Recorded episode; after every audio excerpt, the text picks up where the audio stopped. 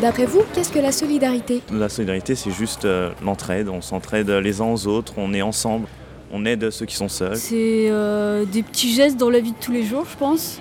Chercher euh, à aider euh, des gens déjà dans son cercle restreint et euh, sans attendre quoi que ce soit en retour euh, forcément.